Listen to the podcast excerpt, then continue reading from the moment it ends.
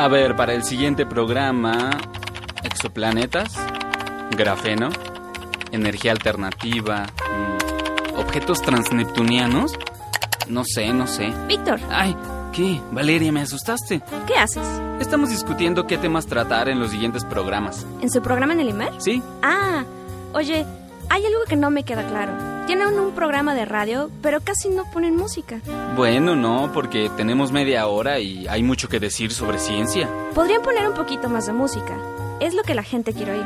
¿La gente quiere oír música? ¿Tú no? ¿Estamos jugando a hablar solo con preguntas? Por ejemplo, aquí estás tú sentado frente a la computadora, chateando con tus amigos y escuchando jazz. Sí, me ayuda a concentrarme. ¿Y por qué? No sé, lo descubrí hace poco. ¿No sería interesante saber por qué te ayuda?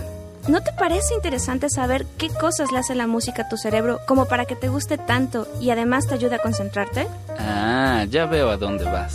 ¿Por qué no hacen un programa sobre la música y el cerebro? Sí, bueno, puede ser. Es buena idea, pero tampoco es que vayamos por ahí cumpliendo todas las complacencias que la gente El nos Instituto Mexicano de la Radio presenta Historias Cienciacionales. Ciencia para tus oídos.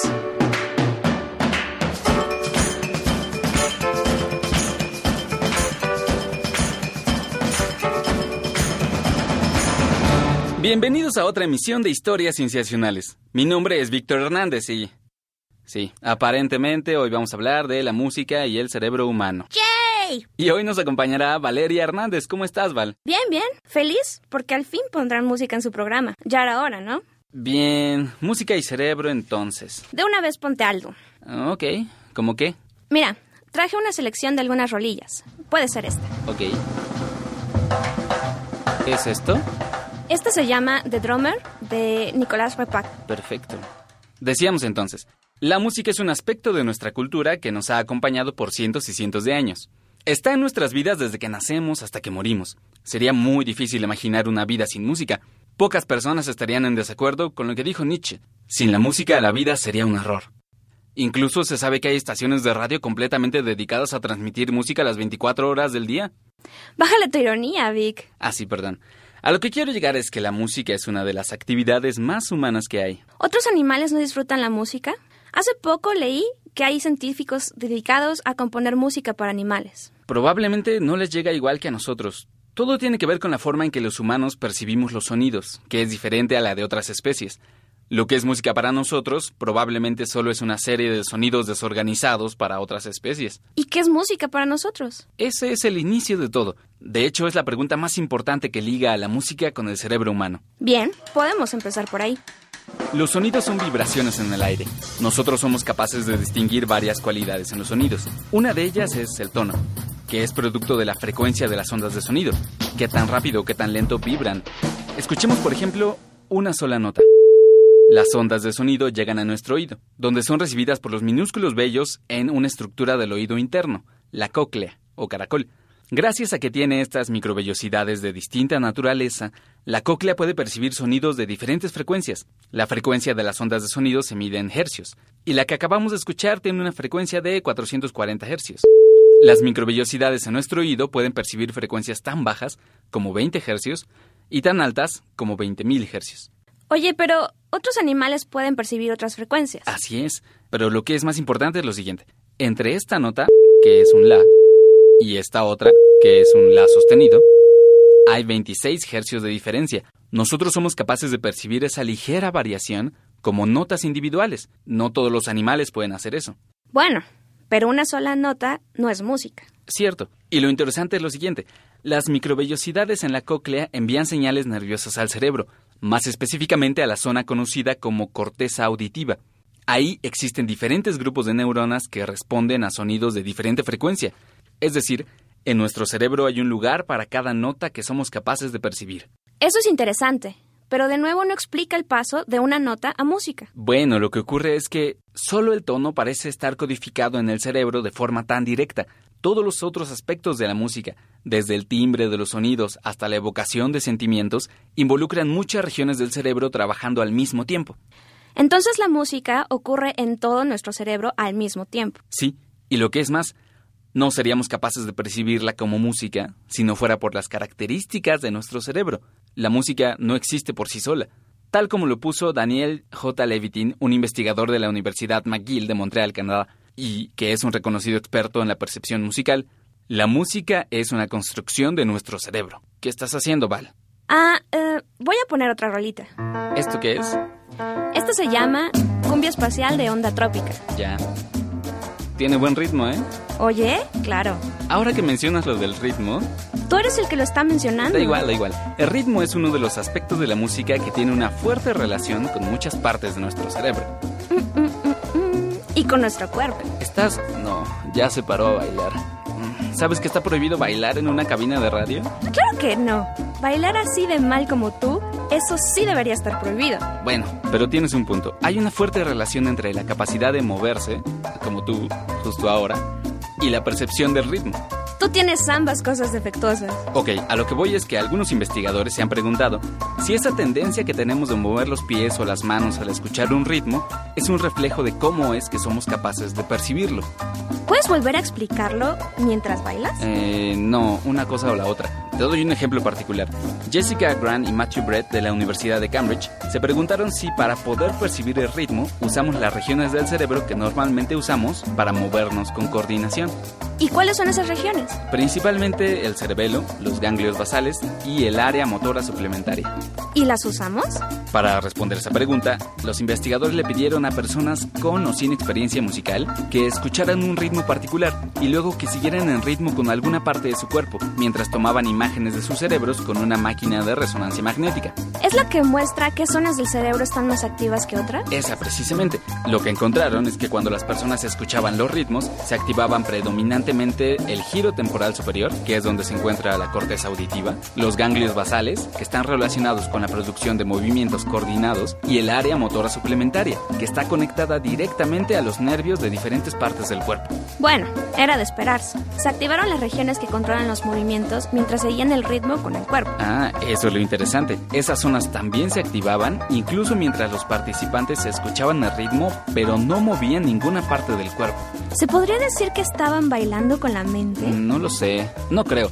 También es interesante que los ganglios basales, así como el cerebelo, que en otros estudios se ha encontrado que también está involucrado en la percepción del ritmo, son dos zonas del cerebro que compartimos con casi todos los animales. Se podría decir entonces que son dos de las zonas más viejas que tenemos. Exacto. Ahora, ¿será que el ritmo es el aspecto más primordial de la música? Es una forma de verlo. ¿Siempre te haces preguntas a ti mismo? Vamos cambiando de canción, ¿no? Qué bueno que lo mencionas. Aquí tengo otra. ¿Mm? ¿Esto qué es? ¿Qué pasó? Es Jamiroquai, ¿no te acuerdas? Ah, sí. No te acuerdas, ¿verdad? No. Del concierto del año pasado y que luego pasamos por tu primo y fuimos por unos tacos. Ah, no, pero qué bueno que mencionas la memoria. Fíjate qué interesante. Me acuerdo de ti, te conozco, me acuerdo de mi primo, lo conozco, me acuerdo de los tacos, los conozco muy bien. Sé quién es Jamiroquai, pero no de esta pieza en particular. Ah, ya sé por qué no te acuerdas. No fui contigo. Ah, bueno, no importa. La pregunta que nos interesa es si la memoria de la música es la misma que la de otros tipos de memoria. Presiento que ya sabes la respuesta. Es que es un caso muy interesante. Mira, en 2005 un chelista profesional perdió la memoria por una encefalitis. ¿Y dejó de tocar? No, olvidó muchas cosas de su vida. Su nombre, el nombre y la cara de su esposa, las caras de sus amigos, la calle donde vivía, las letras de sus canciones favoritas e incluso el nombre de sus chelistas preferidos. Pero no olvidó cómo tocar el cello ni cómo leer música. ¡Guau! Un grupo de neurólogos de la Charité Universitätsmedizin de Berlín le hicieron pruebas para ver qué estaba pasando con su memoria. Primero, confirmaron que sus habilidades musicales eran tan buenas como las de sus colegas músicos. Luego, probaron a ver cuánta música podía recordar. Le pusieron una pieza famosa, el concierto para violín en mi menor de Mendelssohn, que suena así.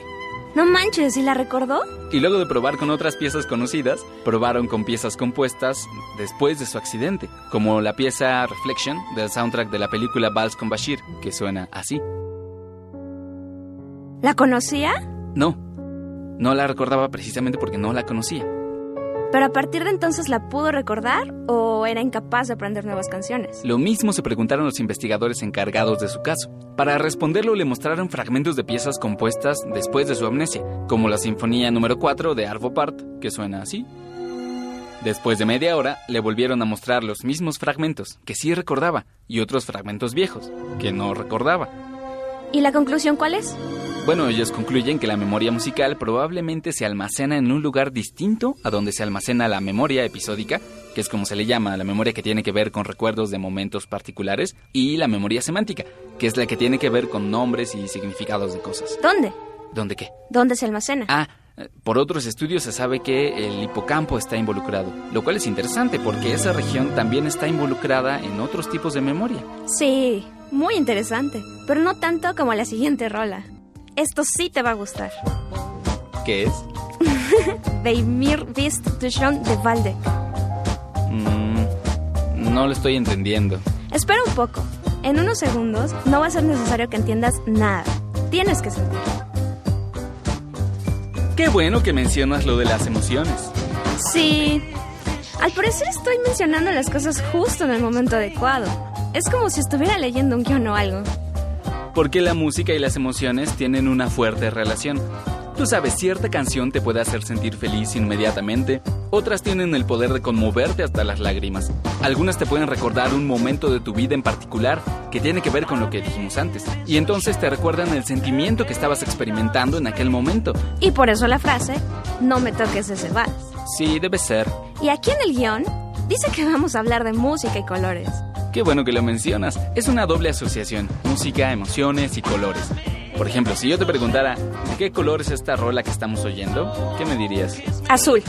Ok, bueno, pues eso es lo que científicos de la Universidad de California, Berkeley y de Guadalajara, aquí en México, le preguntaron a los participantes de un estudio. Les pusieron fragmentos de diferentes piezas y luego les pidieron que eligieran colores asociados a alguna emoción en particular. ¿Y qué encontraron? Cuando escuchaban una pieza con tonos altos, de velocidades rápidas y con tonalidades mayores, como la danza húngara de Brahms, que suena así, los participantes la asociaban con colores amarillos y naranjas, con tonos brillantes, cálidos y vívidos. ¿Y cuál era la otra opción? Cuando escuchaban piezas lentas, con tonos bajos, tonalidades menores, como la conocida Aria para la cuerda de sol de Johann Sebastian Bach, que suena así, los participantes la asociaban con tonos grises, oscuros y azules fríos y pálidos. Bueno, pero ¿eso no será una asociación aprendida culturalmente? Probablemente, los investigadores le preguntaron a voluntarios estadounidenses y mexicanos, lo cual habla de lo parecido que pueden ser nuestras culturas musicales a pesar de todo. Ellos mismos dicen que sería interesante hacer el experimento con personas que tengan culturas musicales muy diferentes, como las culturas orientales o las árabes. ¿Qué estás haciendo, Val? Pues voy a cambiar la rola. ¿Mm? ¿Esto qué es? Blackbird de Fat Freddy. Mm, creo que esto no estaba en el guion. Ah, no sé qué decir ahora. Ah, es una pena. Mm. Ah, ah, ¿sabes? Eh, yo toco el piano. ¿Ah, sí? Sí, aprendí desde pequeño, como a los 10 años. ¡Qué bien! Mozarcito. Y qué bueno que lo mencionas porque hay quien dice que poner a los niños a escuchar a Mozart les puede ayudar en su desarrollo, pero lo cierto es que toda esta idea está basada en un solo estudio que se hizo con una sola pieza de Mozart y con jóvenes universitarios, no con niños. O sea que se exageró un hallazgo científico con la intención de vender un producto.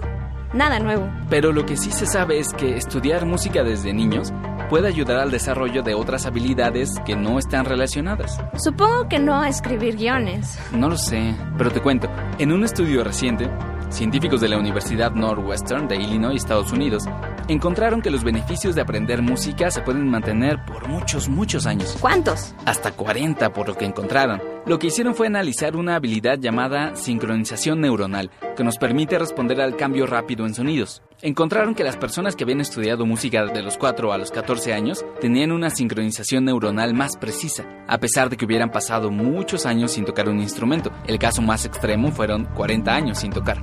¡Wow! Es mucho tiempo. Es casi una vida. Y lo interesante es que esa habilidad no solo se usa en la música, sino en otros aspectos de la vida que involucran procesamientos de sonidos, como el lenguaje. Entonces, veamos. Al principio dijiste que la música es una construcción de nuestro cerebro. Sí. Pero la música también puede modificar nuestro cerebro. También sí. Eso es parte de lo que la hace una actividad tan íntima. De hecho, se sabe que hay varias diferencias entre los cerebros de los músicos y de personas sin entrenamiento musical. Vaya.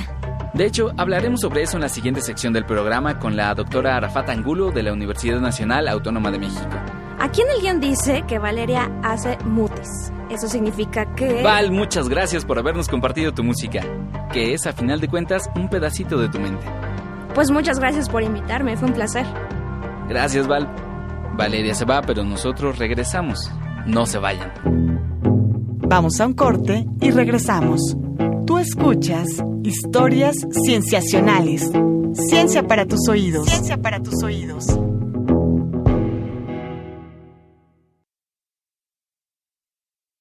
Estamos de regreso en Historias Cienciacionales. Ciencia para tus oídos. Ciencia para tus oídos. Entrevistas. Vamos a tener una charla con una investigadora mexicana especialista en el tema de música y cerebro. Ella es la doctora Arafat Angulo Perkins, del Instituto de Neurobiología Campus Juriquilla, de la Universidad Nacional Autónoma de México. La doctora Angulo es psicóloga por la Universidad Nacional Autónoma de México, la Facultad de Psicología, maestra en ciencias por parte del Instituto de Neurobiología de la misma universidad y también doctora por el doctorado en ciencias biomédicas por el mismo instituto. Muchas gracias por estar con nosotros, doctora. Hola, ¿qué tal? Gracias a ustedes por invitarme. Estamos hablando acerca de el tema de música y cerebro. Y a nosotros nos parece muy, muy interesante este tema, pero nos gustaría preguntarle a usted qué es lo que le, parece tan fascinante desde el este, estudio de la música desde el enfoque de la neurobiología. Bueno, en sí tiene muchos aspectos que resultan fascinantes. Primero, para mí, eh, el aspecto fisiológico, es decir, la neurobiología y todo el sustrato que subyace eh, y que hace posible no solo percibir a la música, sino disfrutarla, reproducirla y ser creativos con ella. Y por otra parte, las implicaciones que tiene en la evolución como humanos que somos y qué rol ha tenido socialmente también dentro de la evolución. Es decir, tanto su rol fisiológico como su rol social. Entonces, tiene diferentes aristas desde la neurobiología enfocados a aspectos distintos, como puede ser la audición, y es decir, cómo percibimos la música, como cualquier otro sonido que estamos percibiendo, o enfocarnos solamente en la música y cómo es que evolucionó a lo que ahorita nosotros concebimos como música. Usted tiene un proyecto eh, particular que está dedicado a conocer si entre los músicos se activan regiones cerebrales diferentes a las que se activan en otras personas cuando se escucha música. Eh, y para eso utiliza técnicas de resonancia magnética. Pero ¿qué fue lo que le hizo eh, integrarse a esta investigación en particular? originalmente lo que me llamó mucho la atención es el sistema auditivo y las cortezas auditivas. Es decir, mi aproximación más que como una música, porque yo no soy música, fue más como neurobióloga, es decir, ¿qué hace posible que nosotros percibamos y lo escuchamos y lo disfrutemos? Y la verdad, una pregunta que siempre ha estado a la sombra en todo lo que se habla de música es su comparación con el lenguaje y con el habla, es decir, con el otro sonido complejo como es la música y que es tremendamente relevante en nuestro medio y que para muchos es el sonido más importante, que es el de la voz humana y que es el lenguaje hablado. Entonces, en esta pregunta, digamos, de cómo es posible que, que podamos tenerlo todo, ¿no? Tanto el aspecto comunicativo de la música como el aspecto placentero y emocional. Ustedes en su investigación encuentran eh, algunas ligas entre estos diferentes procesamientos. No sé si nos pueda contar un poco de lo que, de los resultados de su investigación. Sí, pues mira, eh, te doy unos detalles para que se pueda comprender. Nosotros preguntamos, digamos, al cerebro qué pasa cuando escuchas diferentes sonidos complejos. Es decir, incluimos también sonidos complejos como son pasos, llaves, puertas que se cierran, se abren. Parecen muy simples, pero son acústicamente complejos. Y realmente la pregunta que iba oculta a través de ese paradigma donde pusimos ese tipo de sonidos complejos que son del ambiente, sonidos complejos que es la voz humana, incluyendo los que no tienen palabras, como son las risas, como pueden ser un estornudo, un grito. Es muy complejo, lleva información, pero no lleva contenido semántico. Y por otra parte, la música. Y la pregunta que hicimos fue, ¿encontraremos áreas que sean más sensibles, porque no hay como tal cosas específicas en el cerebro, sino más sensibles a un tipo de estímulo acústico que al otro? Y lo que nosotros encontramos es que principalmente todo es compartido todas las regiones se comparten en su mayoría. Es decir, si tú ves una imagen de un cerebro cuando se está que está percibiendo la, la voz humana, como estamos nosotros ahorita escuchando, es una red muy compleja que va a incluir diferentes regiones del cerebro como eh, la corteza temporal, eh, regiones del lóbulo frontal, es decir, muchas similitudes entre lo que también veríamos en un cerebro que está percibiendo música.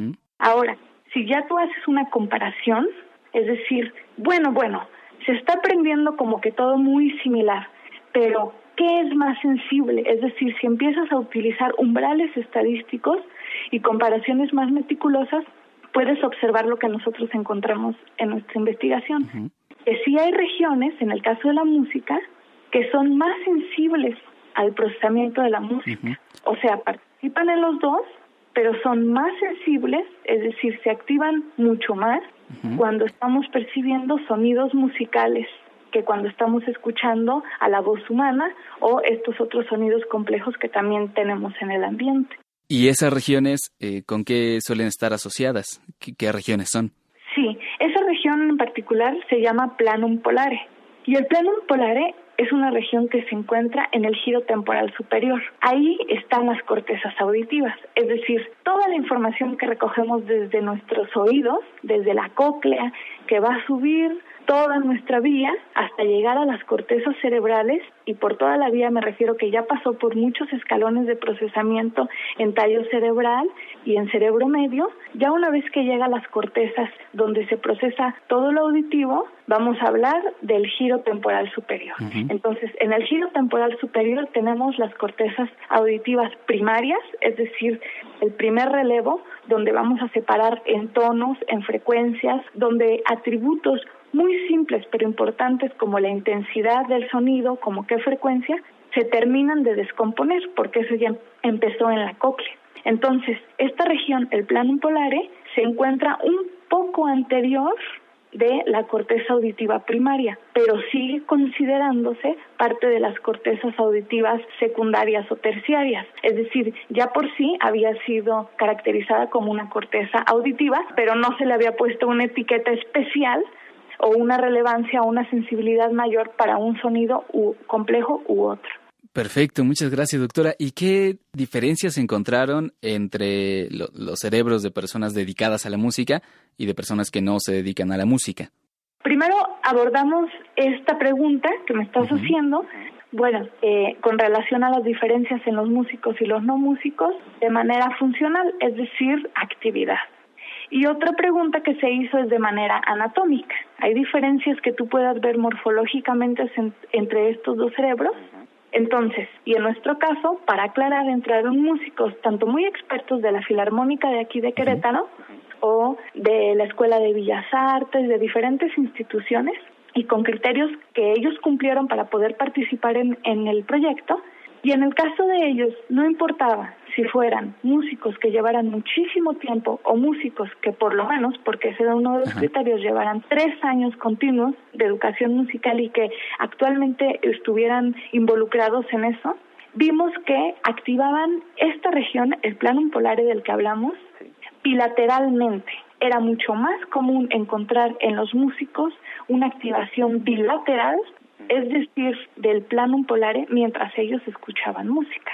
Aparte, otra región que es muy conocida como área de Wernicke en, en el hemisferio izquierdo, pero su homólogo en el hemisferio derecho, que no se llama así, pero es la misma localización para los que están familiarizados con, con el área de Wernicke, que es muy famosa por lo del lenguaje, esa región, en todos los que no somos músicos, es muy selectiva al lenguaje. Y en el caso de los músicos, pues ¿qué creen que pasa? Se deja de hacer selectiva el lenguaje y empieza a competir la música, es decir, a tener proporciones de actividad similares a las que cuando escuchan a la voz humana. Perdón, doctora, ¿se podría decir que los músicos están quizá comenzando a, a entender la música como si fuera un lenguaje? Algo así, exactamente son las hipótesis con las que se trata de explicar lo que como datos vemos.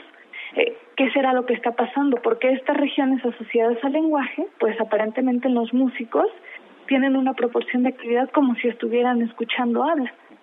Y funcionalmente esos fueron nuestros principales hallazgos, la bilateralidad del plano polare y este cambio en la activación del planum temporale, que nada más para aclarar, este está posterior a la corteza auditiva primaria, el otro anterior y el otro es posterior.